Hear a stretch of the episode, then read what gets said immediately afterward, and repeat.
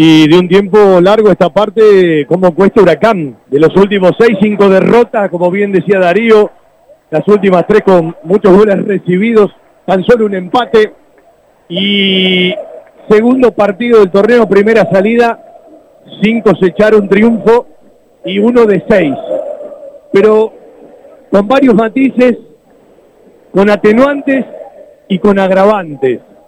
Cuando vos te equivocas tanto, en algún momento Libera, en algún momento Maciel, terminás pagando muy caro y aún levantando un rato, quiero decirle que el mejor momento de Banfield fue cuando Huracán ganaba 3 a 1 y ya había desperdiciado cuatro chances de gol porque Cambeses tapó varias, porque en algún momento cuando el segundo tiempo transitaba por los primeros 10 o 15, Banfield estaba más para el cachetazo que para descontar y poder empatar pero el partido le regaló en la noche, que fue generosa, un rato para descontar y hasta tuvo la posibilidad de empatar.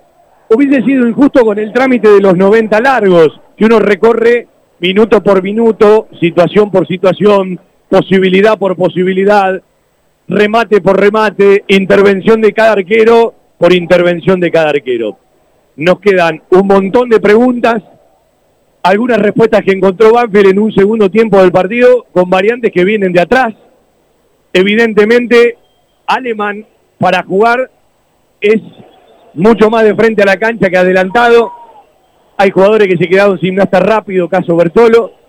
Hay un jugador como Eric Remedi, del cual uno espera muchísimo más, que le costó enormemente encontrar el partido, encontrar el ritmo, encontrar al compañero y encontrar al rival ofrecieron algo cuando ingresaron los uruguayos, otra vez más Nicolás que Sebastián a la hora de los Sosa Sánchez. Chávez el gol, mucha protesta con los compañeros y mucha protesta con sí mismo. Y otro partido que, insisto, no conforma. Otro partido en donde quedas más en deuda que abrazado a un rendimiento que te dé cierta tranquilidad. Hay ciertos bosquejos y ciertos jugadores que aportaron como el pibe de Atlanta, estoy hablando de Juan Francisco Bizán, me gustó el ingreso de Pipa, insisto, en un momento donde Huracán ya ganaba 3 a 1 y donde también ya había tapado 3, bocha de gol porque la cuarta la tapó más adelante. ¿sí? Evidentemente cuando uno repasa los remates al arco de uno y otro equipo hay una distancia importante a favor de Huracán, que cuando uno recorre los 90 largos está bien que haya ganado esta noche. Se quedó 3 a 2 el marcador. Cortito para lo que fue un momento del partido. Meritorio para lo que fue un pasaje interesante del segundo tiempo y muy pocas perlitas del primero.